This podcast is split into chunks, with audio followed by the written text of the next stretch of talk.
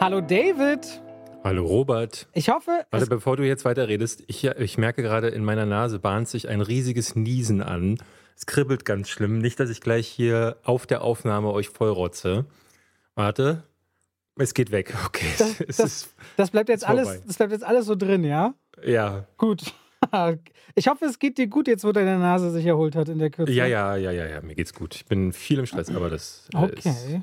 der gut. Standard. Also, herzlich willkommen, liebe Leute. 120. Folge. Es ist wieder Community-Folge. Das heißt, ihr habt uns reichlich Fragen über Instagram geschickt.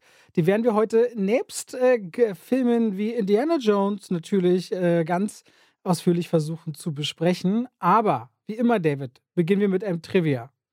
Und Ja. ich habe mich sehr gefreut über dieses Trivia. Ich hoffe, du weißt nicht, was sich dahinter verbirgt. Ich habe dir ein Video geschickt, das geht anderthalb Minuten. Und ich habe dich gebeten, es dir ab Minute 25 mal kurz anzuschauen und dann mal den Leuten zu beschreiben, was du siehst. Und du kannst ja dann auch gleich sagen, ob du das schon mal gesehen hast oder ob dir das ganz neu vorkommt. Bist du Ich schau mal rein, ja? bist bereit? Okay. Ja. Ich sehe A Boy and His Atom. Ein Atom. Da bewegen sich Atome. Oder was? Nee, das sieht so ein bisschen aus, so kleine Kugeln, so ein Junge aus Kugeln. Die sehen so ein bisschen aus wie diese Fahrradlager, äh, die im, im die Kugellagerkugeln. Ja. Und die tanzen gerade mit so einem Jungen, glaube ich, per Stop Motion gemacht. Okay. Du kannst eigentlich schon Stopp machen, wenn du möchtest. Ja. Also dieser Junge spielt mit dieser Kugel und die verwandelt sich dann auch noch in so ein Brett und das ist quasi ein, wie du sagst schon, a boy and his atom, also ein Junge und äh, sein Atom. Weißt du, was Mhm. du gerade gesehen hast? Hast du das schon mal gesehen?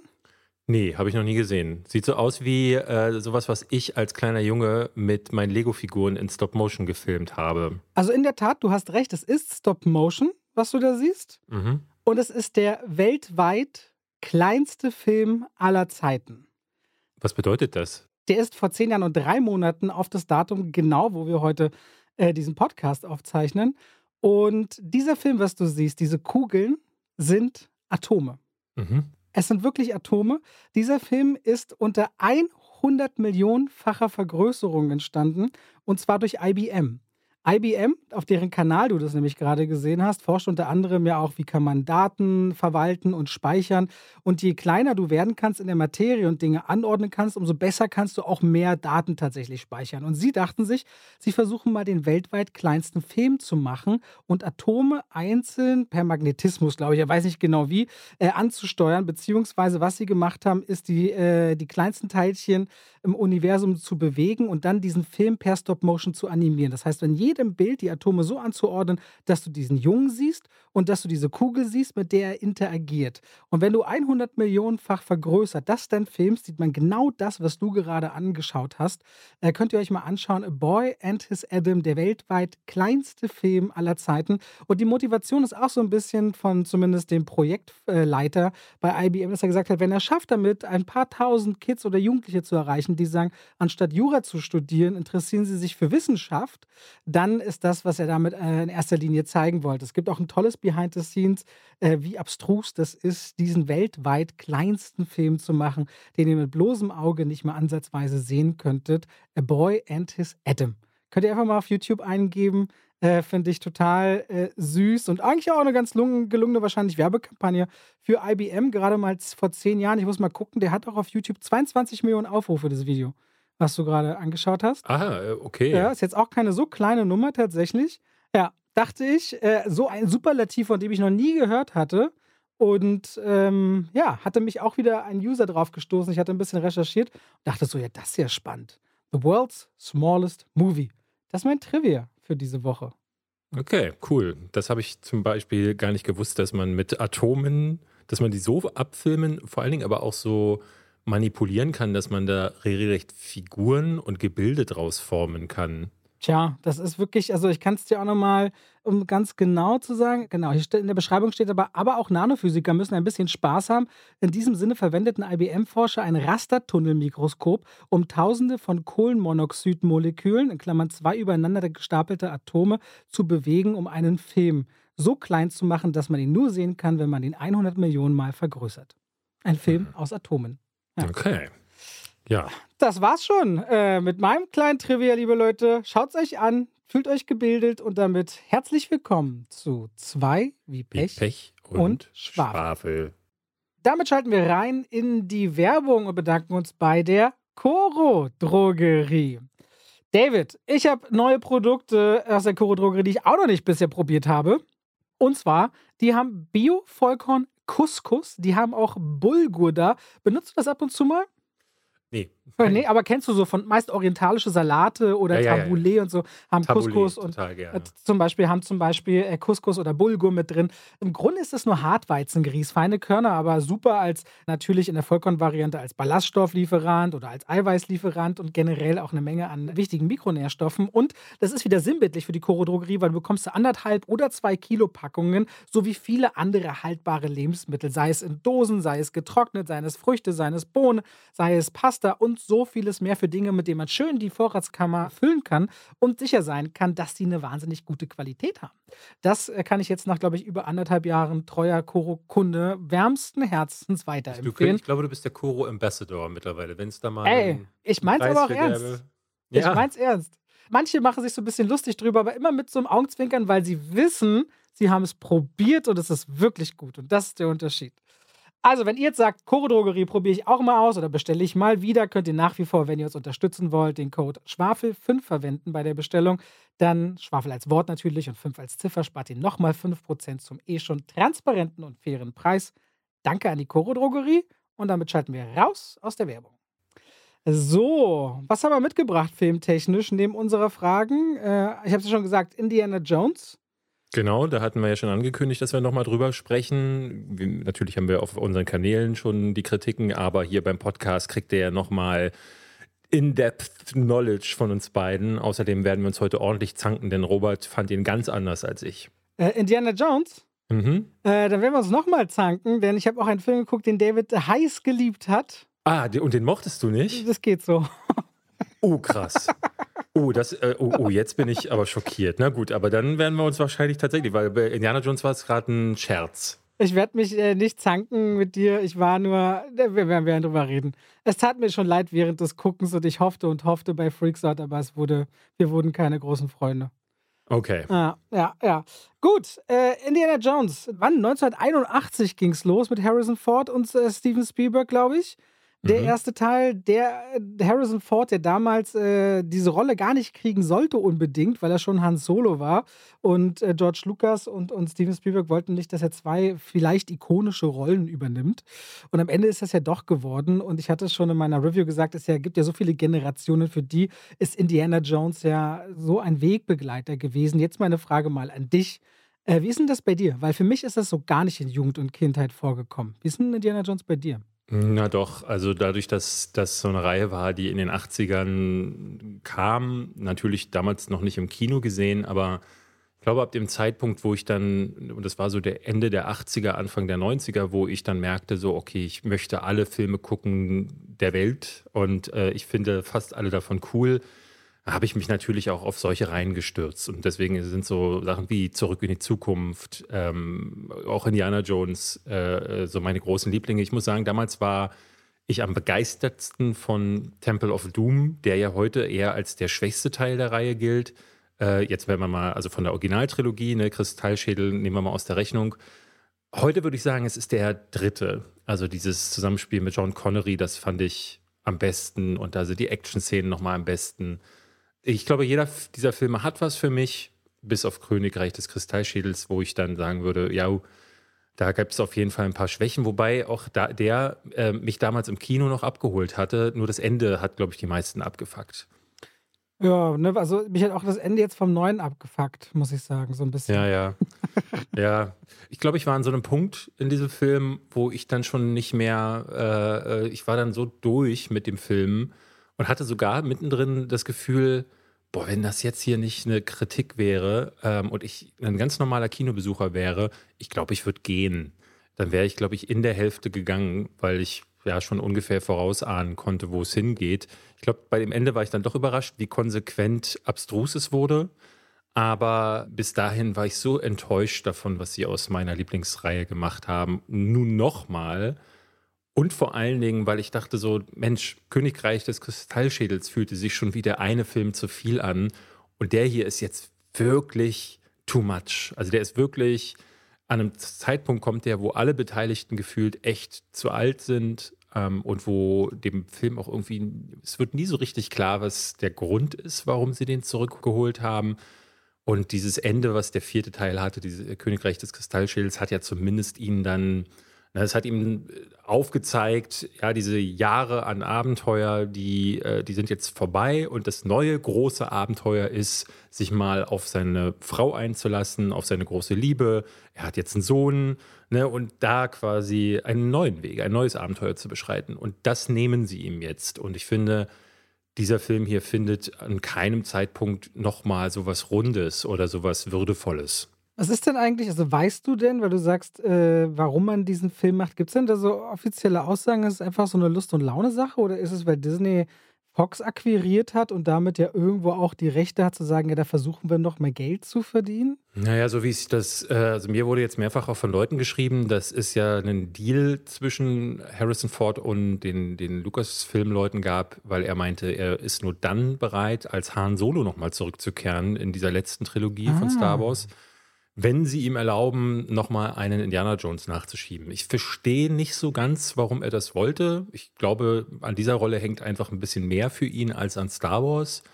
Und vielleicht hat er auch das Gefühl gehabt, dass Kristallschädel nicht der Film gewesen ist, der dem Ganzen würdig gewesen ist. Aber nun hat Steven Spielberg gesagt, er macht es nicht nochmal. Wahrscheinlich, weil eben der Backlash aus dem vierten Teil too much war, aber wahrscheinlich auch, ich kann mir vorstellen, das ist für den auch auserzählt gewesen.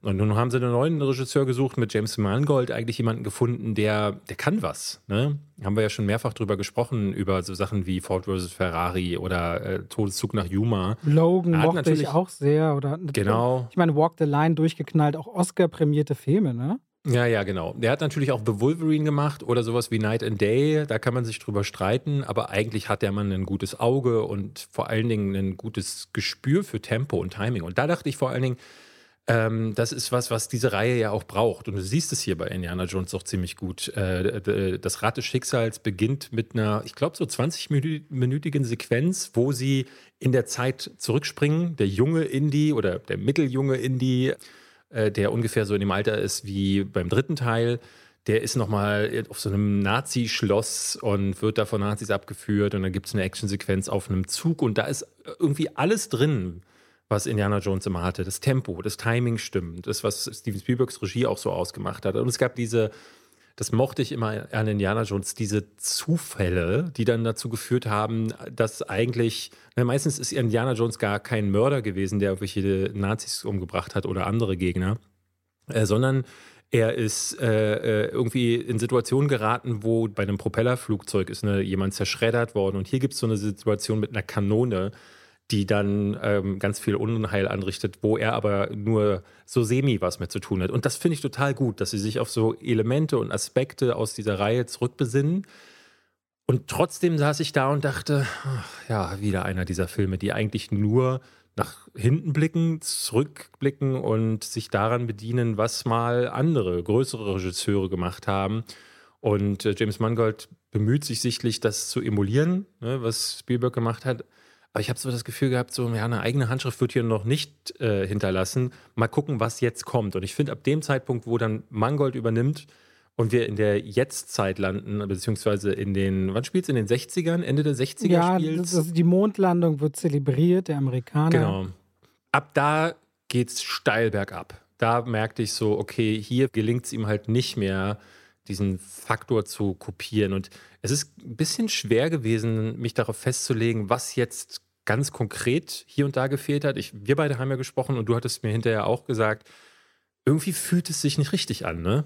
Naja, was ich immer wieder merkte, ist so, wenn du die Legacy nicht hast und nicht dieses und dieses ganze Fandom. Ich hatte erzählt, auf der Deutschland-Premiere war ich und Harrison Ford war da und ich habe noch nie auf wahrscheinlich 100 Premieren oder so, wo ich war, gesehen, diese Art von Standing Ovation und Freude und Leute, die geheult haben. Und jeder Disney-Mitarbeiter bis zum Chef standen da drin, weil sie wussten, das ist nochmal eine lebende Legende, die man erlebt. Ich habe noch nie diese Stimmung auf einer Premiere erlebt. Also ich habe diesen Film ja. geguckt mit dem absoluten Fanpublikum und allem drum und dran. Es gab dann zwar immer wieder Szenenapplaus und Euphorie, aber immer dann, wenn es rein auf Nostalgie basierte oder das Thema von John Williams angespielt wurde oder Harrison Ford doch mal irgendwas Cooles gesagt hat. Aber du merktest, ohne Harrison Ford und ohne diese, diese Vergangenheit von 40 Jahren wirkt das wie ein ganz schön generischer, und das fand ich nämlich schwierig, Nicht-Abenteuerfilm diese Figuren werden so rund um den Erdball gefühlt gejagt, aber der mhm. wirkliche mhm. Abenteuerfaktor, wo ich mit entdecke, wo ich verstehe, warum Kinder und Jugendliche früher gesagt haben,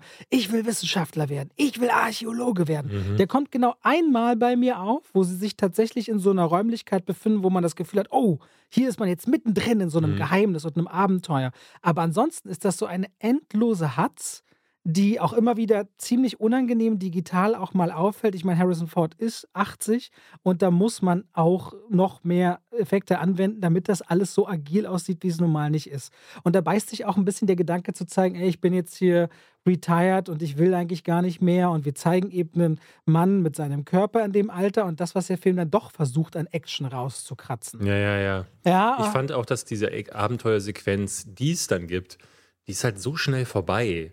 Und ich hatte auch das Gefühl, dass die Lösung so schnell herbeigeführt wurde. Das wirkte so wie einen Haken auf der Checkliste, den sie unbedingt bearbeiten wollten, aber der sich irgendwie, ja, der, der wirkt reingequetscht, weil ganz viel Zeit für andere Dinge drauf geht. Und der geht drei Stunden. Und ich würde sagen, die sind da, wo sie sind. Zweieinhalb Stunden. Nur ums, äh ja, zweieinhalb Stunden. Aber da, da, wo sie sind, ey, lass es höchstens 20 Minuten sein, die sie da sind. Aber das ist schon viel mit viel äh, Schaum oben drauf. So, so richtig verstehe ich gar nicht, wann das passiert ist. Ich habe früher mal gelernt, als ich noch geschauspielert habe, so Sachen wie angenommen, du würdest einen Serienkiller spielen, der Taxifahrer ist, ja? Mhm. Dann wäre der nicht so gute Ansatz, sich erstmal mit Serienkillern auseinanderzusetzen weil wichtig wäre erstmal, dass du als Taxifahrer anheuerst. Weil das Erste, worin dich die Leute sehen werden, ist in so einem Film, wo du einen Serienmörder spielst, der Taxifahrer ist, sie werden dich Taxifahren sehen. Und sie müssen mit dir connecten, dich verstehen und glauben, dass du dich in deinem Umfeld auskennst, ehe sie überhaupt bereit sind, mit dir eine charakterliche Entwicklung, was auch immer, durchzumachen. Mhm. Und wenn jetzt Indiana Jones so anfängt, erwarte ich in erster Linie, ich muss das Abenteuer spüren und der ist ja auch in Bereichen oder befindet sich in Büros oder in Hallen, wo alles voller Artefakte ist. Wenn man mir da nur fünf oder zehn Minuten gäbe, um mich staunen zu lassen, zu erklären, wie Dinge zusammenhängen, warum bestimmte Artefakte so selten sind und was sie können und ich die Zuneigung des Regisseurs bekäme, für mich die Liebe zur Materie zu decken und dann aufzubrechen zusammen mit der Figur zu einem actionreichen Abenteuer, das wäre das Wichtige. Ich verstehe nicht, wann das passiert ist, dass uns Filme ständig in Action reinschmeißen und dann sagen, ja, aber die Materie, um die es eigentlich geht, sei es Fast and Furious, die Liebe zu Autos und Rennfahren meinetwegen. Jeder Film hat ja irgendwo bei den Hauptfiguren eine Kernleidenschaft, die behauptet wird, aber die ich gar nicht mehr spüren darf. Mhm. Und ich hätte gedacht, bei einem wie Indiana Jones, so einem Franchise, bleibt das erhalten und war deswegen, glaube ich, sehr enttäuscht, dass ich merkte, nach der ersten Stunde und auch immer wieder zwischendurch guckten Gina und ich äh, uns an und ich meinte so, das, das macht so gar nichts mit mir. Und sie war auch so. Dazu kam noch, dass zum Beispiel das De-Aging von Harrison Ford, für mich war das eigentlich relativ gelungen. Ich fand das, äh, mhm. sah gut aus. Für Gina war es genau Uncanny Valley. Sie hat fast die Augen manchmal zugehalten, weil sie meinte, sie kann das nicht sehen. Das findet sie genau gruselig. Also scheint immer noch nicht so auf dem Level zu sein, dass jeder das äh, so mitnehmen kann. Und es waren einfach so viele Störfaktoren für mich in diesem Film drin, dass ich dachte, Mann, ey, also Harrison Ford, der hat immer noch eine Aura, die aber inzwischen eher sehr grimmig ist, anstatt irgendwie auch lässig oder charmant. Ja, und es wirkte so wie ein Held, der am Ende seiner Reise angekommen ist und eigentlich müde wirkt und keine Bock mehr auf das alles hat. Das passt für mich auch zu seiner Real-Life-Persona, muss ich sagen. Ich habe bei Harrison Ford, ähm, mir hatte neulich auch äh, ein Kollege von mir meinte so, ey, willst du nicht mal ein Harrison Ford-Ranking machen? Jetzt zu Indiana Jones. Und ich hatte überlegt, weil es gibt durchaus ein paar Filme, aber ich muss sagen, mit dem Mann verbinde ich schon so lange nichts mehr, weil ich den seit vielen, vielen Jahren in der Öffentlichkeit als jemand wahrgenommen habe, der, äh, und das ist nur meine Wahrnehmung, aber das, so kam es bei mir an, der keine Lust auf das alles hat. Und ich möchte irgendwo das ganz cool finden, dass da jemand sagt, nee, auf das System Hollywood habe ich keine Lust. Aber anders als jetzt zum Beispiel bei einem Joaquin Phoenix zum Beispiel oder bei einem Sean Penn oder ähm, ne, auch bei Leuten, die sich so ein bisschen dagegen stemmen und als die Revoluzer gelten, bei denen habe ich immer das Gefühl, dass sie trotzdem Film lieben und ihre Craft und äh, alles darum herum. Und bei Harrison Ford ist das schon lange nicht mehr so. Und Äh, ich konnte mich nicht erwehren, da nicht immer dran denken zu müssen an dem Film. Und der Film evoziert es aber, weil es immer wieder Situationen gibt, wo, wo Indy der will eigentlich nicht mehr. Und er wird auch nur durch extrinsische Gründe, also weil Phoebe Waller-Bridge kommt dann irgendwann und sagt, hey, wir brauchen dich. Und dann sagt er, hm, aber na gut. Und das ist dann der Grund, warum er loszieht. Und das ist keiner, den, ne, früher, er hat von einem Artefakt gehört und das wollte er erretten, ergründen. Und das, das ist es nicht mehr. Es ist jetzt irgendjemandem helfen und dann hilft er aber auch noch jemandem. Und da kommen wir für mich zu einem der größten Kritikpunkte, nämlich der Frauenrolle im Film ich weiß nicht, wie du das gesehen hast. Ich habe äh, tatsächlich in Kritiken das relativ selten gelesen, aber für mich war Phoebe Waller-Bridge unerträglich.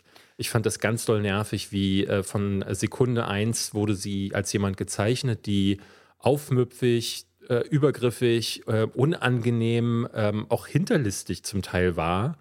Und erst ganz am Ende des Films bekommt sie dann so einen Turn auf den Leib geschrieben, der sie dann halt sympathisch wirken lassen soll. Aber der hat bei mir dann nicht mehr geklickt, weil es zu spät war. Und weil ich merkte, das ist hier wieder leider dieselbe Frauenrolle. Ähm, wir hatten neulich, glaube ich, bei Peter Pan und Wendy darüber gesprochen, wo ich auch schon meinte, das reicht nicht zu sagen, die Frau ist selbstbewusst und dann lässt man die aber mit dem Fuß auf den Boden stampfen und dann ist die, zieht die in die Flappe. Ähm, so auch wie, wie bei Carol Danvers, also bei Captain Marvel.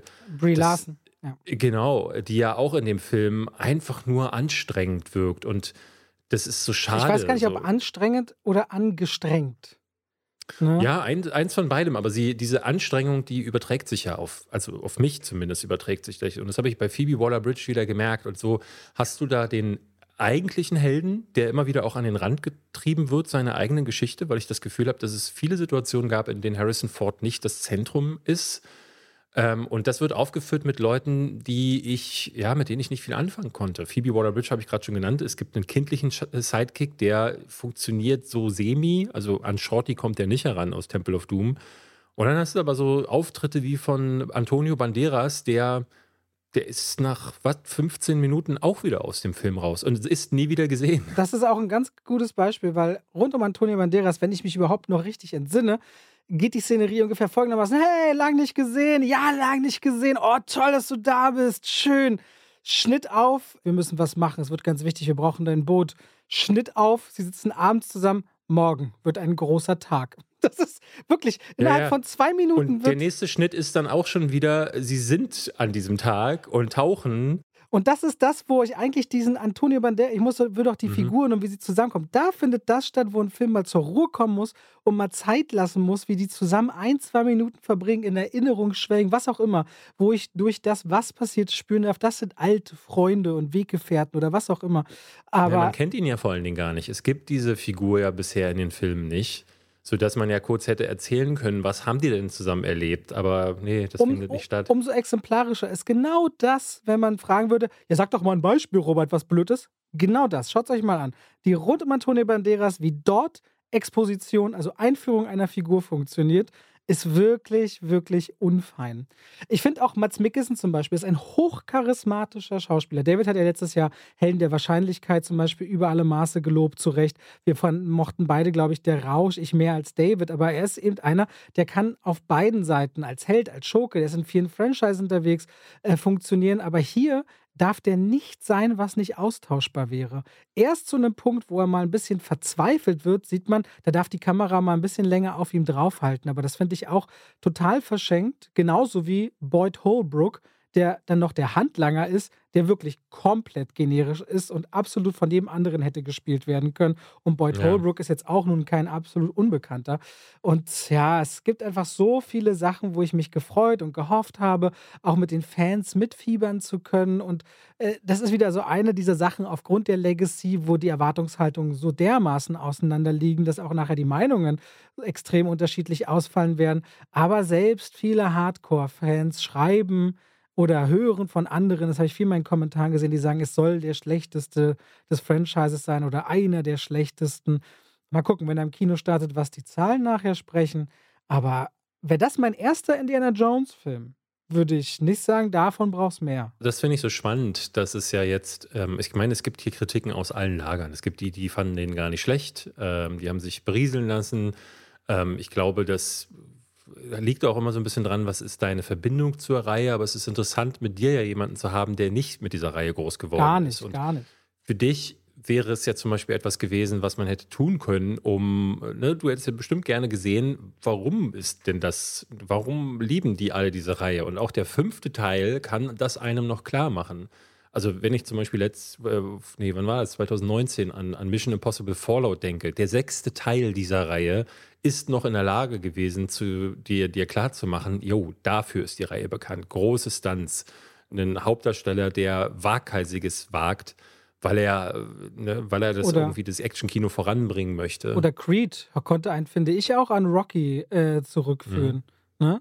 Genau, das kann diese alte Legende nochmal aufleben lassen. Dieser Film hier tritt gefühlt nochmal nach mit einem Appendix, den keiner gebraucht hat und bei dem ich das Gefühl habe, dass sein eigener Star nicht wohl wirklich wusste. Ne? Der hat dann das Go bekommen für diesen Film und dann war das aber auch schon wieder durch, weil der Mann eigentlich auf nichts Bock hat.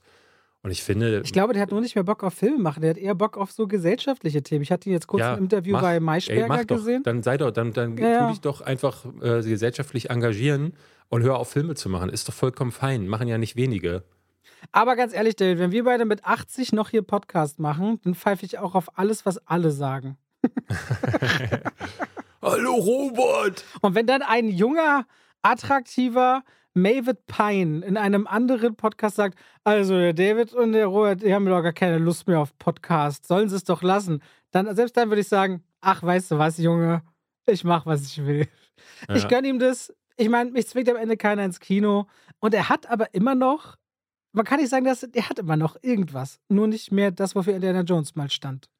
Ja. Ja, es gibt so Momente und ich habe ich hab echt lange überlegt, gebe ich dem jetzt zwei Sterne oder zweieinhalb, weil ich eigentlich, ne, wenn ich aus dem Film rausgehen will, das heißt was. Aber ich hatte dann doch irgendwie das Gefühl, naja, also es gibt so Men- Momente und zumindest auch diese Intro-Sequenz, die rettet ihn dann, glaube ich, noch über so ein bisschen über die Zielgerade, aber es ist nicht viel. Aber der halbe Punkt mehr ist eine Fackel und eine Heugabe weniger, mit der man gejagt wird. Ja. Über das Ende haben wir gar nicht geredet. Das fand ich, äh, naja, nee, wirklich nicht. Ja, neben mir saß Yves, ähm, der war völlig, also der war, wurde laut in dem Moment. Sauerlaut hat oder sich, gut laut? Sauerlaut, ja, der hat sich aufgeregt. Ähm, ich muss sagen, ich bin dann ne, so nach dem Motto Go with the Flow, ich habe mich treiben lassen, weil das ja vorher schon so ein Stuss war, dass ich dachte, ja gut, das macht jetzt auch nicht mehr so viel kaputt. Ähm, und ich fand, das Ende des vierten war schlimmer. Okay. Na gut, dann haben wir es aber dabei. Könnt ihr ab diesem Donnerstag, Mhm. also heute, wo der Podcast rauskommt, euch im Kino anschauen. Indiana Jones und das Rad des Schicksals. Kommen wir noch kurz zu einem anderen Film. Das will ich jetzt gar nicht ewig ausweiten, weil du hast ihn ja schon mal liebend beschrieben vor, ich würde sagen, neun Monaten oder sowas.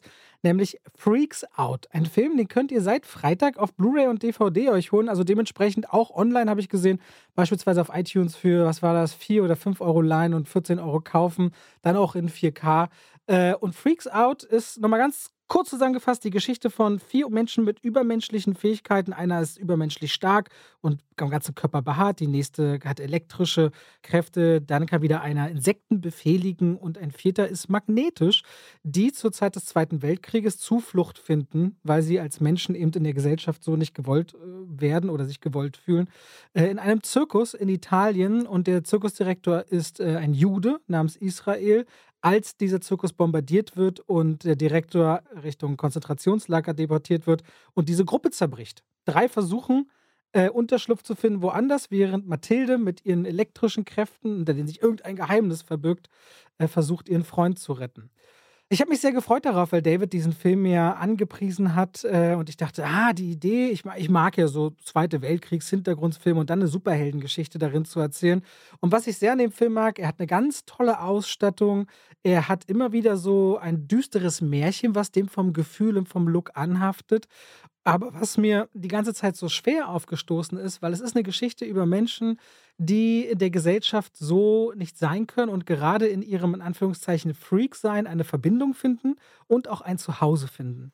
Und um diese Freundschaft und um dieses äh, Struggeln mit sich selbst, aber auch den Entscheidungen, die daraus resultieren, die ja durchaus auch sind, jemanden im Stich zu lassen oder seinen eigenen Weg zu geben, Darauf wird viel weniger ein Blick drauf verwendet und für mich die Möglichkeit, mit denen zu gehen, als auf einen Schurken, das ist ein Nazi-Meisterpianist mit Visionen von der Zukunft, der glaubt, den Plan zu haben, dem Deutschen Reich den Sieg zu sichern. Von Franz Rogowski gespielt, der so großer Shootingstar ist, was deutsches Arthouse-Kino angeht. Und ich fand den leider so theatralisch inszeniert mit seinem großen Spiel, dass ich immer wieder das Gefühl hatte, ja gut, diesen wahnsinnigen Nazi mit diesem großen Meisterplan und in dem Fall einer Vision von der Zukunft und quälenden Szenarien, die er sich ausdenkt, um diejenigen zu finden, die ihn retten könnten. Das habe ich irgendwie schon so in seiner Bosheit so oft gesehen, dass ich das so unraffiniert fand. Und dass vor allem ich aber auch um Mathilde und ihre Fähigkeit wird ein riesiges Geheimnis gemacht. Und als es dann gelüftet wird, dann habe ich so das Gefühl zu denken, no shit, Sherlock war doch völlig abzusehen. Und auch wo dieser Film am Ende hin will, weil dieses Foreshadowing, in welchem Finale das münden muss, so oft passiert, dass ich bei 141 Minuten dachte, das ist doch so viel Zeit. Warum denn diese zwischenmenschlichen Ebenen, die die ganze Zeit so mitknistern, nicht mehr mir präsentieren, anstatt sie einfach durch dieses Szenario aus Verfolgung und Rassenwahn und so weiter zu jagen. Dabei mochte ich einfach die ganze Zeit diese Stimmung, die hatte mich so an äh, Guillermo de Torres Pinocchio im Hintergrund erinnert, weil auch äh, Weltkrieg, in dem Fall zweiter, nicht erster, und Italien. Aber ich finde, dass der Film so kluge Ansätze hat, aber den Fokus auf die falschen Dinge setzt. Ja. Ich glaube, da ist ein bisschen auch was passiert, insofern, dass ich, ich hatte den letztes Jahr wirklich über den grünen Klee gelobt und ähm, vielleicht hast du da was erwartet, was so ganz anders ist, als man das kennt. Ähm, und ich mochte den Film vor allen Dingen deshalb, weil er ähm, eigentlich, nee, nicht weil er ganz andersartig sei, weil er sich neue Ideen hat einfallen lassen oder den Blockbuster-Film neu denkt, sondern er ist für mich mit so das beste Paradebeispiel dafür, warum die Blockbuster im US-Kino nicht funktionieren. Die sind nämlich ganz häufig einfach unrund geschrieben. Die haben häufig keine vernünftigen Charaktere, keine vernünftigen, äh, vernünftig ausgearbeiteten Charaktermomente mehr. Wir haben jetzt in den letzten Wochen viel über sowas gesprochen und ich fand so dieses Setting im Zirkus, was am Anfang aufgemacht wird, schon wunderschön, weil es gleich am Anfang eine sehr, sehr schöne Montage gibt, wo jeder seine Fähigkeiten einsetzt. Und diese Schönheit kommt immer wieder zurück in den Film. Es gibt immer wieder Situationen, wo die jeweils ihre Kräfte einsetzen und sich dann halt dieser Besatzer erwehren. Und das ist, ne, wenn, man, wenn ich an Filme wie Sisu oder Blood and Gold zurückdenke, die auch so diese Nazi-Ploitation feiern, dann habe ich das hier besser gesehen. Und wenn ich äh, daran denke, was die X-Men-Reihe zuletzt gemacht hat, weil das hier ist kein klassischer äh, Superheldenfilm, aber dann ist auch das hier besser, weil die Figuren besser gezeichnet sind, weil es auch ein bisschen schräger ist und da passt der Bösewicht rein. Es gibt aber auch einen Typen, der, das hatte ich in der Kritik letztes Jahr schon gesagt, ungefähr im September hatte ich den hier besprochen, weil ich ihn auf dem Fantasy Filmfest gesehen hatte, der, glaube ich, immer unpassenderweise anfängt, in Situationen zu unanieren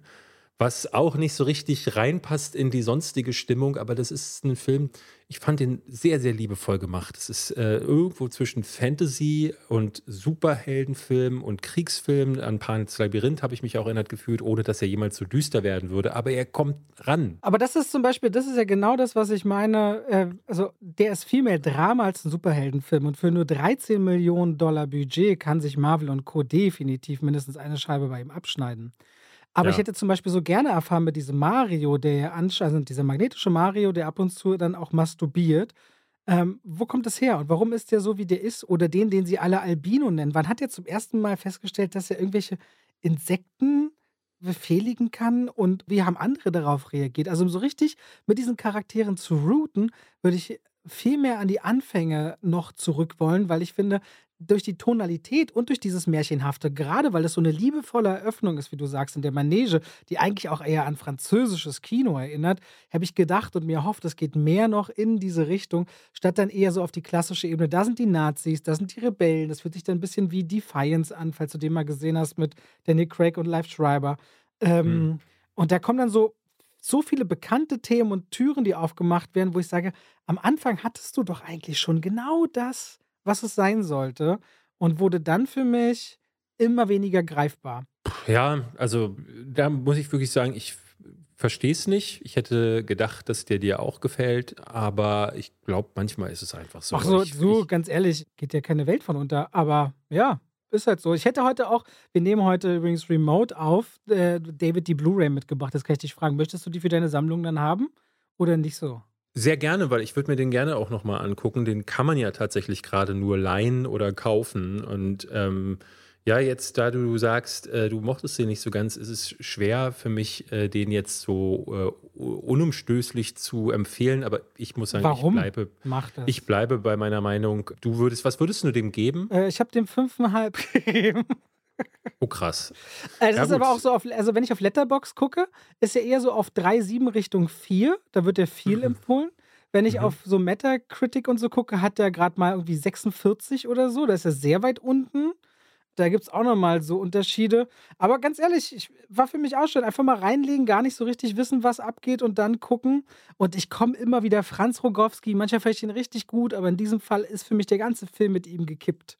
Ja, das war es einfach nicht für mich. Ich glaube, der ist für mich auch der größte Schwachpunkt, muss aber insgesamt sagen, das ist ein Film, den hast du aus Europa so fast, fast gar nicht mehr. Und ich finde auch im Fantasy, im Superheldensegment ist alles immer gleich. Also gerade wenn du durch die ewige Tristesse aus Marvel-Gedöns äh, so angeödet bist, dann guck dir mal sowas an. Dann ist das hier für mich mal einer der ja, ist ein bisschen überrascht, ohne jetzt Haken zu schlagen, die du so noch nie gesehen hast. Und auch das Ende löst jetzt sicherlich nicht so auf, wie man es tun könnte.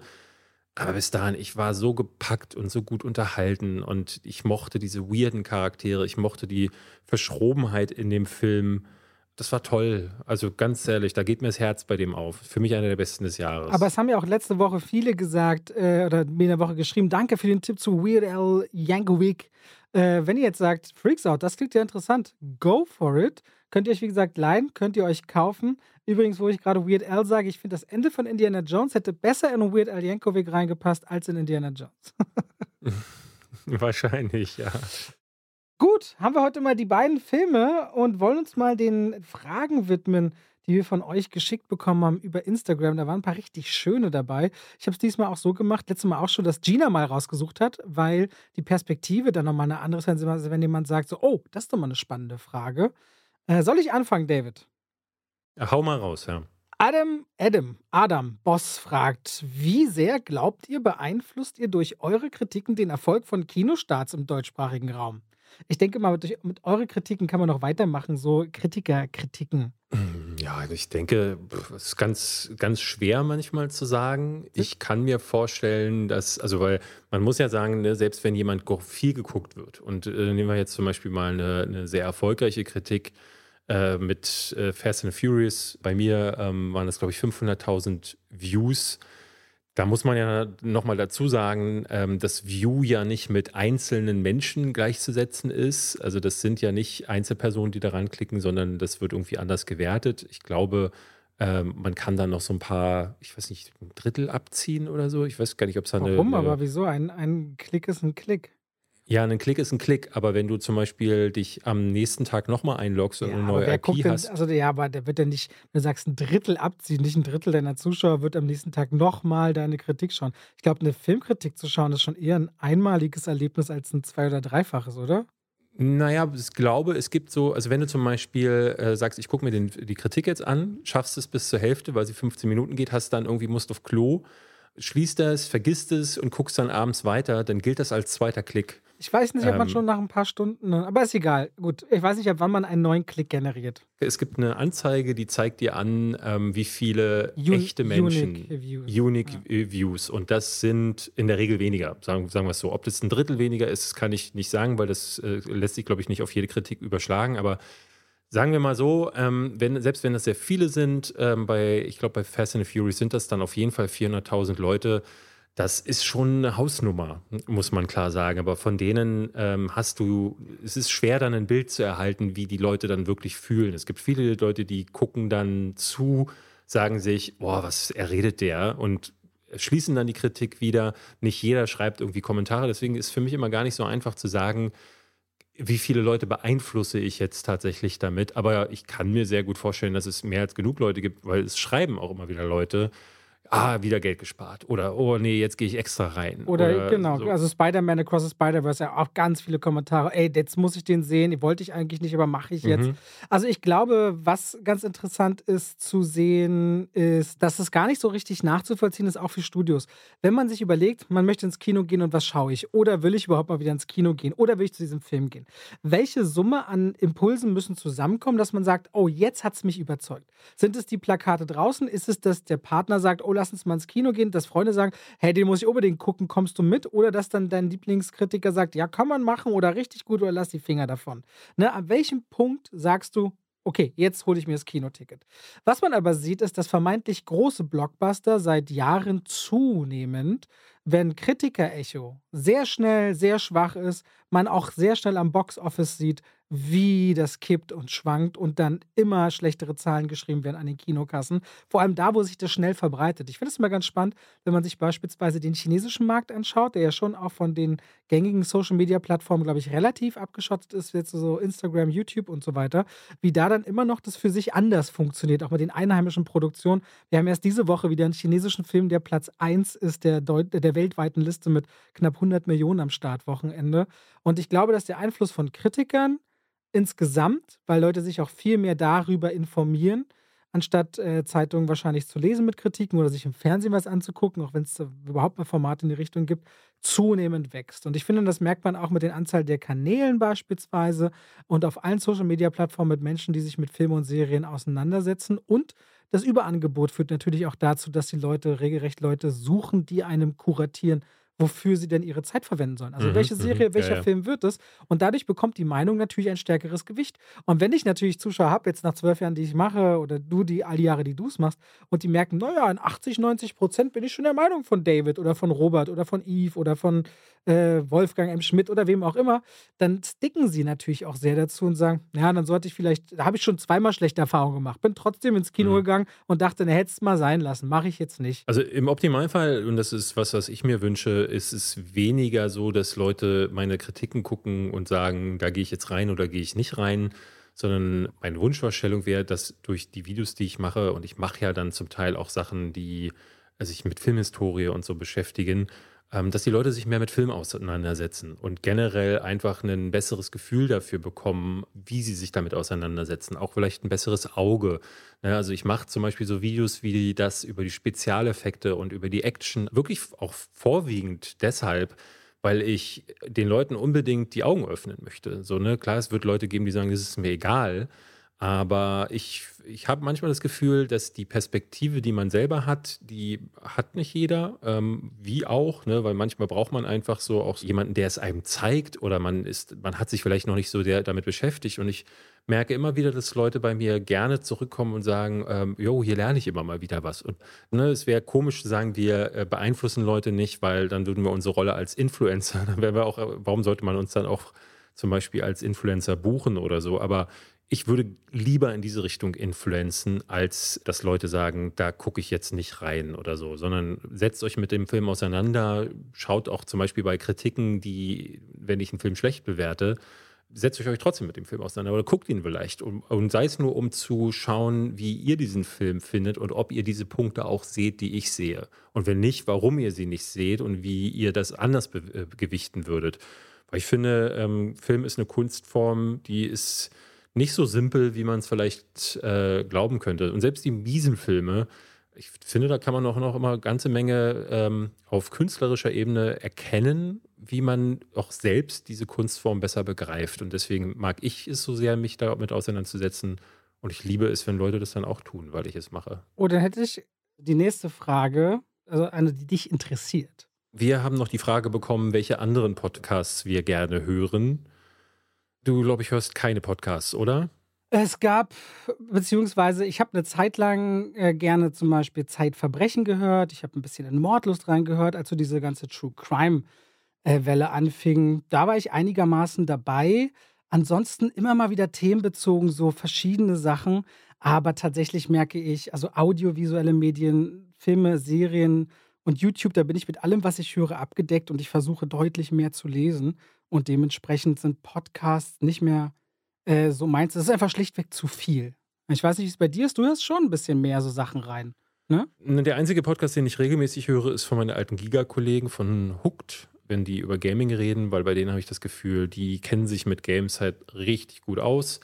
Ähm, ab und zu höre ich bei Stay Forever, das ist so über alte Spiele, ein Podcast von alten äh, ehemaligen GameStar-Redakteuren, den äh, mag ich sehr. Äh, ab und zu geht es da auch mal um andere Themen. Die hatten nämlich äh, zum Beispiel neulich eine Folge, da ging es um Dune, über die Dune-Mythologie und da haben sie mal einfach komplett darüber gesprochen, was passiert eigentlich in den Büchern und auch über Dinge, die in den Filmen jetzt noch gar nicht vorkamen. Und das hat für mich nochmal ein viel besseres Worldbuilding erzeugt. Äh, das mochte ich total. Und ansonsten, ja, ehrlich gesagt, nichts. Also das, das bei Podcast merke ich, da habe ich die Geduld nicht dran zu bleiben. Äh, manchmal höre ich noch in die Lester-Schwestern rein, ähm, wenn ich sehe, da ist ein interessanter Gast oder so, aber auch zu selten, weil ich merke, da sind dann direkt wieder Themen am Start, kriege ich schlechte Laune. Deswegen ähm, nicht zu häufig. Das erinnert dich dann quasi an, an, auch so an die alten Zeiten, wo du sagst, da hast du nicht mehr so Lust drauf gehabt? Nee, genau. Also ich merke da sofort, dass ähm, manche Themen, äh, ne, wenn Montana Black wieder irgendwas gemacht hat oder es um KuchenTV oder so geht oder ich habe häufig das Gefühl, dass ich dann sofort so eine, ich kriege so eine körperliche Reaktion, wo ich denke so, ich muss den Podcast sofort ausmachen. Und es kommt natürlich auch so ein bisschen das hoch, äh, wie ich mich damals gefühlt habe, als ich selber in der Situation war. Und äh, deswegen manchmal, manchmal nicht. Den habe ich damals übrigens richtig viel gehört. Da habe ich, als ihr das zusammen gemacht habt, fast jede Folge gehört. Ja, da ist jetzt auch gerade die äh, Co-Moderatorin ist ausgesprungen, die Lisa. Und deswegen macht es Robin jetzt wieder mit Gästen. Ähm, und Leute fragen immer wieder, David, wirst du dann nochmal, äh, jetzt dann doch nochmal? Und ich muss immer wieder sagen, so, ähm, es ist nicht geplant. Also es wird äh, auf jeden Fall kein Revival geben, weil dafür bin ich mit dem, was wir jetzt machen, viel zu glücklich und ich bin auch in den Themen nicht mehr drin. Also ich wahrscheinlich, wenn Robin mir was da sagen würde, würde ich sagen, ach, hör doch auf. Alright. Ich habe eine Frage. Und zwar, Maschinen fragt, welches Trivia aus den ersten 119 Folgen ist euch beiden jeweils am meisten in Erinnerung geblieben? Jetzt musst du überlegen, wa? Jetzt muss ich tatsächlich überlegen. Gibt es dann das erstes, was dir einfällt? Nee, nicht wirklich.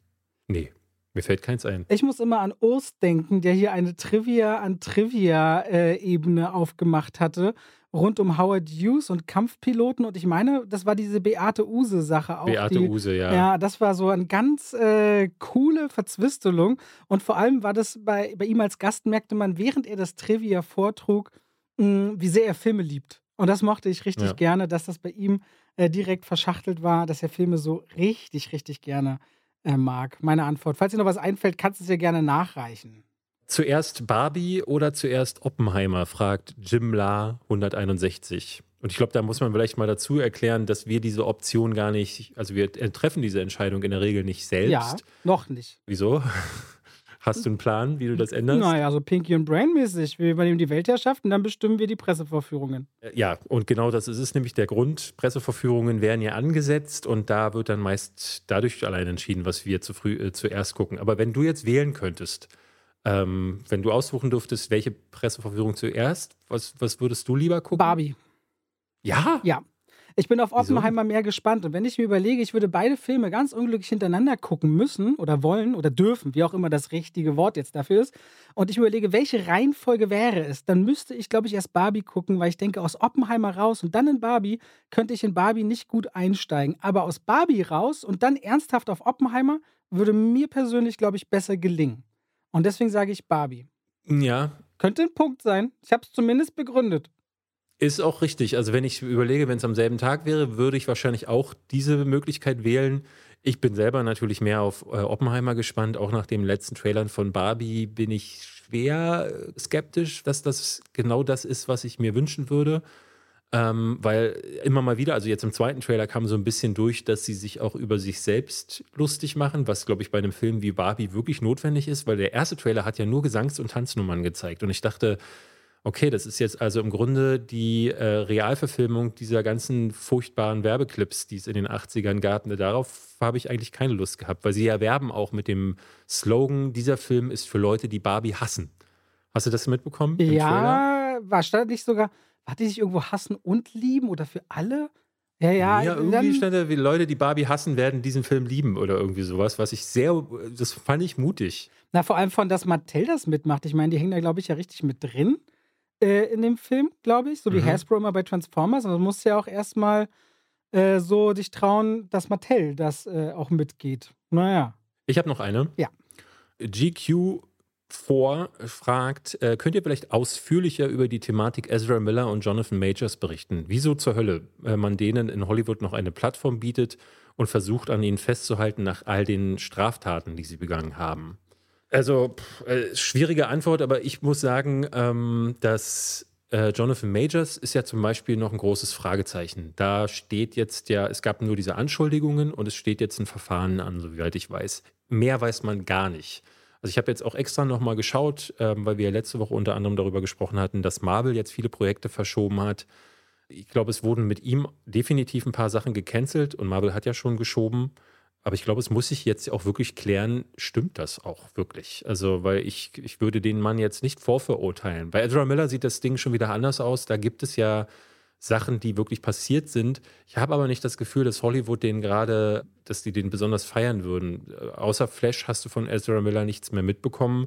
Und dass sie den jetzt gerade so auf den roten Teppich geschleift haben und ansonsten aber alle PR-Aktionen abgesagt haben, irgendwo verstehe ich es auch, weil es ist der Star dieses Films. Ich kann verstehen, dass Warner das Ding nicht begraben wollte, aber du siehst ja auch gerade, was passiert ist. Bei Johnny Depp haben sie ihn rausgezogen, komplett auf der Rolle, bei voller Bezahlung. Also gerade weil das Warner ja quasi zwei Persönlichkeiten sind und gleichzeitig Ja, aber da hat Johnny Depp den Film nicht getragen.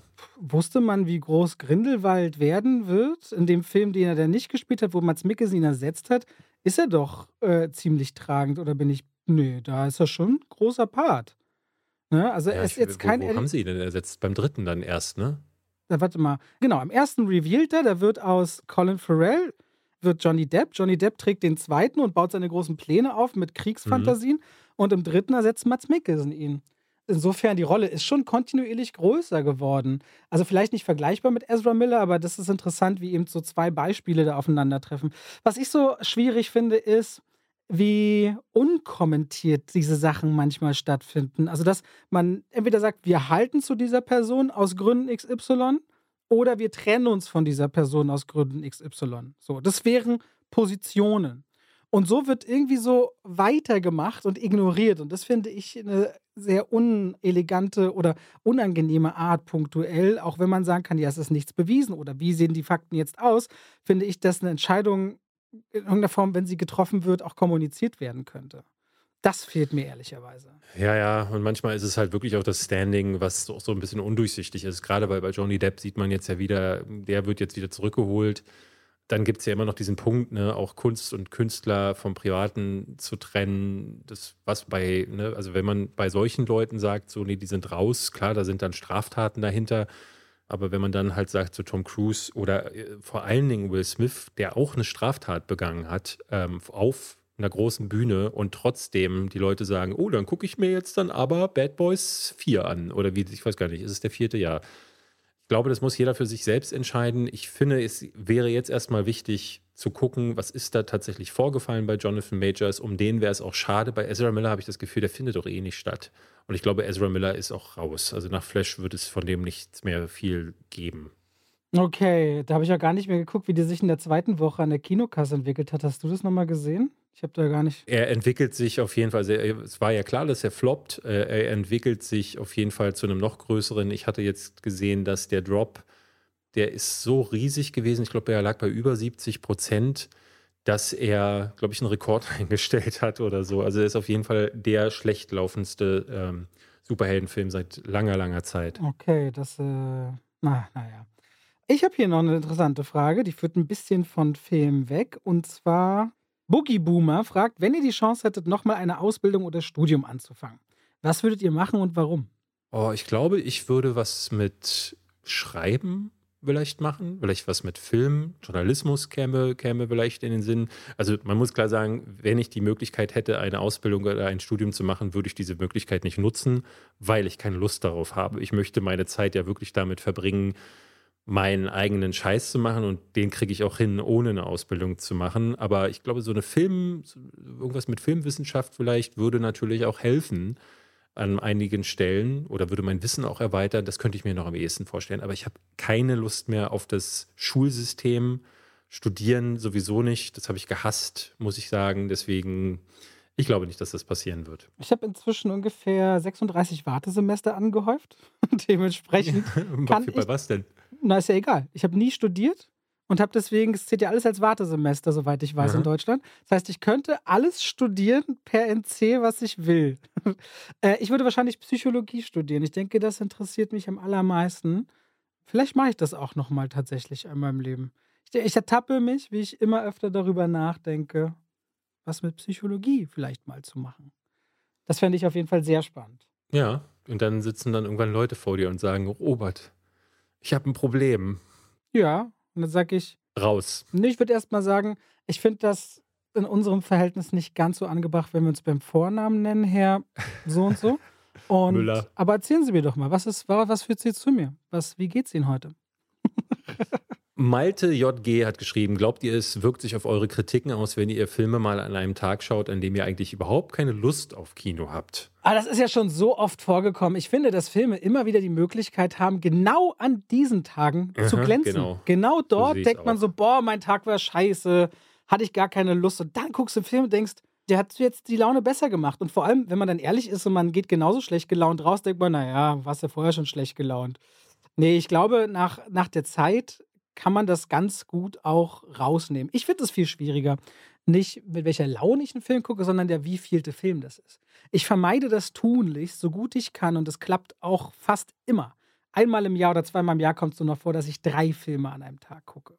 Ich vermeide, also drei Filme, über die ich dann auch reden werde. Ich glaube, wenn du jetzt Rankings machst, guckst du schon so viele Filme miteinander, aber da geht es Mhm. ja eher so, sage ich mal, um das Rewatchen, wieder einordnen, nochmal in Erinnerung rufen. Vieles kennst du wahrscheinlich schon.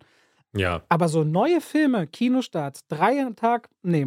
Deswegen, ich beneide auch die ganzen Festivalgänger nicht, die sich dann so drei, vier, fünf Filme an einem Tag angucken. Da würde ich mich zu sehr drin verlieren. Und ich finde, man merkt das auch immer, wenn die Kritiken so aus Venedig und Cannes und so kommen. Äh, zu keiner Zeit des Jahres clashen die Kritiken, die direkt bei den Festivals entstanden sind, so oft mit dem Publikum, aber gefühlt auch den Kritiken danach, wie wenn so viele Filme auf einmal kumuliert losgelassen werden, die größer sind auf, auf äh, die ersten Kritiker. Ja, ich glaube, da kann man sich nicht rausnehmen. Ich meine, ganz mal ehrlich, wenn wir Barbie und Oppenheimer hintereinander wirklich schauen würden und am nächsten Tag darüber reden, das ist ein zu diffuses Erlebnis hintereinander, ohne mal zwischendurch geschlafen zu haben. Was ich oft merke, was man schwer aus der Rechnung nehmen kann, sind so eigene Befindlichkeiten. Ähm, äh, und das jetzt eher bezogen auf jetzt zum Beispiel Indiana Jones, sehr gutes Beispiel. Was verbinde ich mit der Reihe? Was nehme ich mit hinein in diesen Film? Was ist meine Erwartungshaltung? Viele Leute schreiben ja ganz häufig in den Kommentaren, hast du etwa Shakespeare in Love erwartet, als du in den neuen Fast and Furious eingegangen bist? Natürlich nicht. Aber manchmal hat man ja so den Wunsch, ah, ich hoffe zum Beispiel, ah, dass sie vielleicht selbst gemerkt haben, der neunte war so doof, da müssen wir jetzt ein bisschen gegensteuern und äh, solche, solche Ideen nimmt man mit. Und ich merke manchmal, dass darauf basierend auch Enttäuschungen entstehen, die dann sicherlich auch meine Wertung mit beeinflussen. Ich versuche das aber mittlerweile einfach in den Kritiken auch zu erwähnen. Aber wie du selber sagst, das beste Beispiel sind Filme, die an einem Tag, wo alles schief läuft, du gar keinen Bock hast und wo ich dann auch denke, so, oh, der Trailer sah öde aus, was mache ich hier jetzt eigentlich gerade? Und dann holt ich das Ding so ab. Das sind natürlich die tollsten Überraschungen. Es gab schon so Sachen wie, ich erinnere mich vor äh, zwei Jahren, als wir The Purge geguckt haben, den letzten, wo ich total überrascht war. Dieser Anarchy war das, glaube ich. Nee, Anarchy ist der zweite. Ja, wie ist denn der, der letzte? Der, der letzte war der dann im Hochhaus, das Experiment. Nein, das war der, Der vier- vorletzte. das war der der, letzte war der, wo sie da äh, plötzlich so, ähm, ich glaube, die alle Menschen, es gibt so eine nicht enden wollende Purge, wo alle Ach, Menschen. nach Mexiko, wo die, Ja, wo die ja, Amerikaner ja. nach Mexiko fliehen. Ah, The Forever Purge hieß der. Purge, ja. Purge, genau. Und da war ich zum Beispiel überrascht, wie äh, gut der ist. Oder auch Olympus Has Fallen, glaube ich. äh, oder der dritte Teil auf jeden Fall der Reihe, der auch nicht übel war. Also es gibt so ein paar Dinge. Und da bin ich auch immer total begeistert, wenn das so ist. Aber das hat ja mit der Laune am wenigsten zu tun. Okay, ich hätte hier noch eine Frage, die ist vielleicht, sie ist interessant. Soll ich sie rausholen oder nicht? Hau sie raus, ja. Ja, okay. Liz Pick fragt, habt ihr nach 120 Folgen überhaupt noch Lust auf den Podcast? Ich meine, irgendwann hat man ja jede Branche das Gefühl, alles schon mal gesehen, besprochen zu haben. Da geht doch irgendwie die Luft raus, oder? Ich würde mal anfangen dazu, wenn ich darf. Mach. Ich glaube, ich glaube wirklich, es ist eine Illusion, so sehr man das möchte, dass Dinge, die man regelmäßig tut und macht und unternimmt, und das betrifft unseren Podcast, wie aber auch, glaube ich, den Beruf von vielen Leuten, äh, immer, immer Spaß machen, immer frisch, immer neu, immer anders sein müssen.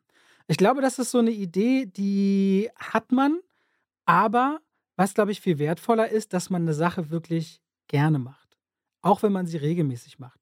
Und warum man sie gerne macht. Also im Fall jetzt von diesem Podcast ist es so, zum Beispiel, wenn David sich hinsetzt mir gegenüber und ich frage, na, wie geht's?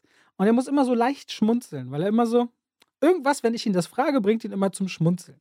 Das mag ich eigentlich ganz gerne. Und ab da weiß ich, jetzt kommt irgendwie so eine interessante Zeit, wenn wir den Podcast aufnehmen. Wir haben über Film XY noch gar nicht geredet und man entdeckt immer wieder so neue Punkte, wenn wir über eine Stunde meist miteinander reden. Aber wenn du mich vorneweg vor dem Podcast manchmal fragst, willst du jetzt und so weiter und du weißt, ach, eigentlich hast du gar nicht so viel Zeit und so, aber wenn wir dann mittendrin sind, dann macht es meist wirklich Spaß. Und da mag ich das dann auch sehr, sehr gerne. Deswegen auch nach 120 Folgen ich kann mit diesem auch, ob was wirklich Bock macht, gar nicht so richtig was anfangen, mache ich es einfach gerne. Und ich halte das für viel wertvoller, weil das ist ja hier irgendwie, was wir machen, oder für alle, die auch viele Podcasts machen, ist ja ein Marathon und kein Wettrennen. Und da sind, glaube ich, die Faktoren andere, als zu gucken, ob es immer alles gerade wieder super cool und toll ist. So mein erster Impuls auf die Frage. Ich finde, das wird ja viel dadurch informiert, was wir besprechen. Und wir haben jede Woche neue Filme und Serien und ähm, sehr unterschiedliche Themen.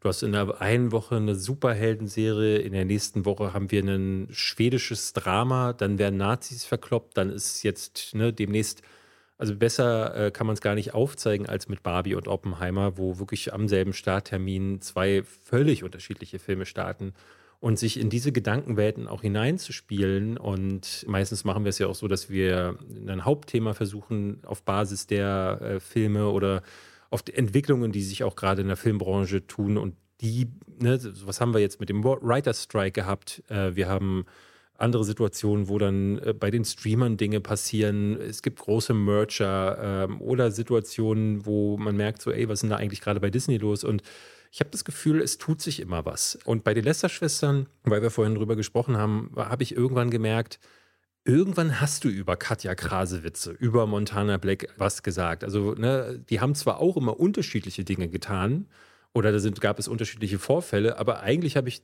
gemerkt, dass ich mich in so einer Mühle daraus befinde, wie ich gesagt habe, ey, die haben doch eine Verantwortung, warum können sie nicht begreifen, dass sie da auch ihren Fans gegenüber äh, diese nutzen sollten. Und Wie so Lückentexte quasi, wo man dann. Ja, na, weil ich, also da hast du ja dann auch irgendwann dich in so einer Schleife befunden, die äh, so abgespalten von der Realität war, weil einen Montana Black interessiert das ein Scheiß, äh, wenn ich da vor mich hin äh, wundere, warum das so ist. Und irgendwann muss man sich fragen, was hat man dem Zuschauer jetzt eigentlich noch zu erzählen? Und ich finde, das ist bei uns schon mal ganz grundlegend aufgrund der Thematik was anderes. Ich hatte neulich einen sehr interessanten Kommentar gesehen. Da hatte sich jemand äh, unter einem Video von Eve darüber beschwert, dass er meine Kritiken nicht mehr gucken würde, weil ich oft sehr äh, ähnliche Kritikpunkte verwende. Wo ich dann aber dachte, so, das ist so seltsam. So, und es ist natürlich klar, dass wenn du wie in diesem Jahr so viele Blockbuster hattest, die wahnsinnig zerschnitten zum Beispiel sind oder wo die CGI-Effekte immer wieder negativ auffallen oder wo die Geschichten so wirr sind. Oder ein Punkt, der in den letzten Jahren, den ich tatsächlich immer wieder erwähne, ist, wenn Filme wahnsinnig viel erzählen wollen, elf Storylines drin haben und sich aber so verfransen, dass es nicht mehr, ne, es gibt keine Kernthematik mehr, die Helden erleben keine Heldenreise mehr, sondern es ist eher so wie auf einem Trampolin zu springen. Die Helden haben einfach eher so, in, werden in den Windkanal geschmissen, mal guck mal, wo sie am Ende rauskommen. Und das ähnelt sich bei vielen Blockbustern sehr und es ist interessant zu sehen, dass Leute nicht die Filme dafür verantwortlich machen und sagen, ja, so ist die Entwicklung im Kino, sondern David ist das Problem. Er ist der schlechte Kritiker, weil er das immer wieder aufwendet. Und da bin ich dann halt immer, ich hoffe, und das merke ich an unseren Zuhörern auch, die würden sonst nicht jede Woche wiederkommen, dass sie wissen auch, dass selbst wenn wir uns mal wiederholen, dass wir das tun, weil es eben auch zur aktuellen Filmlandschaft gehört. Aber speziell bei diesem Kommentar, ich frage mich ja auch immer, wenn ich sowas lese, auch mich betreffend mal, ich erkenne den Sinn nicht so richtig. Wenn jetzt jemand sagt, ich will David, ich will Robert, ich will wen nicht mehr gucken, okay. Das kannst du ja machen, gar kein Problem. Das mitzuteilen, finde ich immer schon so okay. Aber die Begründung, die gleichen Kritikpunkte zu verwenden, ist so abstrus, ne? Also wenn es da irgendwas gibt, man sagt, ich weibe nicht mit dem oder ich mag die Art nicht oder Robert redet immer so schnell, da verstehe ich langsam nicht mehr in dem Tempo, was er da so erzählt. So, weißt du, es gäbe genug andere Gründe, aber dich inhaltlich bei jemandem, den du offensichtlich anguckst, zu beschweren, dass jemand anderes, der das Ähnliche anscheinend sagt, verwendet, ergibt irgendwie keinen Sinn. Na gut. Ja, bei dir gab es ja, gab's ja neulich auch so einen Kommentar, da hatte ich dir sogar noch eine Sprachnachricht geschickt, wo jemand dich ähm, beschimpfte, weil was hat er gemeint? Du wärst arrogant und würdest dich über Filme überheben oder so. Und dabei hat er dasselbe auch getan und zwar in Verbindung mit Beleidigungen. Ne? Also die solche Menschen sind dann offenbar nicht in der Lage zu verstehen, hier geht es ums Fachliche, um die Materie und er wiederum greift jemand ja. anderen genau deshalb persönlich Wir hatten an. dann aber auch Leute, speziell bei diesem Kommentator, der auch immer wieder gerne noch schreibt, ach, hier ist wieder der Überhebliche, rausgesucht. Und das fand ich dann ganz gut, so aus der Community das mal zu sehen und habe es dann selber geguckt, dass jemand, der sonst auch woanders anscheinend homophob ja, der hatte äh, mir auch geschrieben. Mir hatte er auch geschrieben. Ja. Ähm, ich nahm zumindest an, dass er das wäre. Ja. Ja. Gut. Hast du noch was oder wollen wir langsam zum Ende kommen für heute? Ich habe noch eine Frage. Äh, wir wurden noch gefragt, was unser Lieblingsfilm vor 1970 ist. Das finde ich mal eine interessante Frage, weil das, glaube ich, gar nicht so einfach zu beantworten ist. Mir fiel gleich ein, einer, der sehr früh kam, nämlich ähm, Ist das Leben nicht schön? Dieser Weihnachtsfilm mit mhm. James Stewart ist es, glaube ich, gewesen. Aber ich glaube, einen, den ich über die letzten Jahre noch mehr und mehr habe äh, lieben gelernt, auch wegen der fantastischen Musik und der Hauptdarstellerin und weil es auch so ein, so ein toller ähm, Film auch für die Frauenrolle insgesamt war, ist Frühstück bei Tiffany. 1961 kam der, also relativ früh, äh, Anfang der 60er, also noch vor 1970 und ist meiner Ansicht nach einer der besten dieser Ära. Mm, dann hätte, also bei der Frage fiel mir jetzt als erstes, ich nehme an, Fenster zum Hof ist äh, deutlich früher, war Hitchcock? Ja. Würde ich meinen, Fenster ja. Zum, ich glaub, also mir fiel jetzt Fenster zum Hof ein. 54 ist das. Fenster zum Hof oder die Zwölf Geschworenen. Und ich glaube, die Zwölf Geschworenen würde ich nehmen. Bleibt mir immer irgendwie prägnant im Kopf dieses einer sagt's anders. Und dieses Szenario des Druckes einer Gruppe, und über Recht und Unrecht und über das Leben von jemandem bestimmen. Also die Zwölf Geschworenen ist, glaube ich, auch aus den 50ern oder sowas in, in die Richtung. Wir müssen mal äh, die Jahrzehnte hier durcharbeiten, weil gerade in den 70ern sind viele meiner Lieblingsfilme äh, passiert. In den 60ern noch gar nicht so sehr. Ich mhm. überlege gerade, ist der Exorzist in den 60ern? Ich glaube, das ist das 64 oder 63, oder? Nee, 73 war der Ach so, 73. Ja. Der zwölf Geschworenen ist von 57. Das sind jetzt die, die mir soweit äh, einfallen. Gut. Gut, Leute. Ihr habt natürlich deutlich mehr Fragen uns geschickt, als wir jetzt hier beantwortet haben. Wir sind natürlich immer total dankbar, dass ihr da so fleißig partizipiert und das werden wir dann auch wieder in 15 Folgen ungefähr machen. Vielen Dank fürs Reinhören und dann hören wir uns nächste Woche wieder. Macht's gut. Bis dann. Tschüss. Tschüss. Und damit schalten wir raus aus dem Podcast rein in die Werbung. David, ja. hast du Strom zu Hause? Ich denke, ja. Ich müsste nachgucken. Also herzlichen Glückwunsch. Also wenn du was in die Steckdose steckst, dann funktioniert das. Ja, ja, ja. Und du bezahlst auch für deinen Strom. Ja. Das Ding ist, rein theoretisch kannst du deinen Anbieter ja regelmäßig wechseln, weil sich die Preise ja ständig ändern. Allein, ist das so? Ja, allein in diesem Jahr, März, April, hast du wieder eine Erhöhung des Strompreises. Bei mir zu Hause auch. Ich wechsle jetzt gerade im März tatsächlich meinen Stromanbieter, weil ich einfach um die 700, 800 Euro im Jahr spare.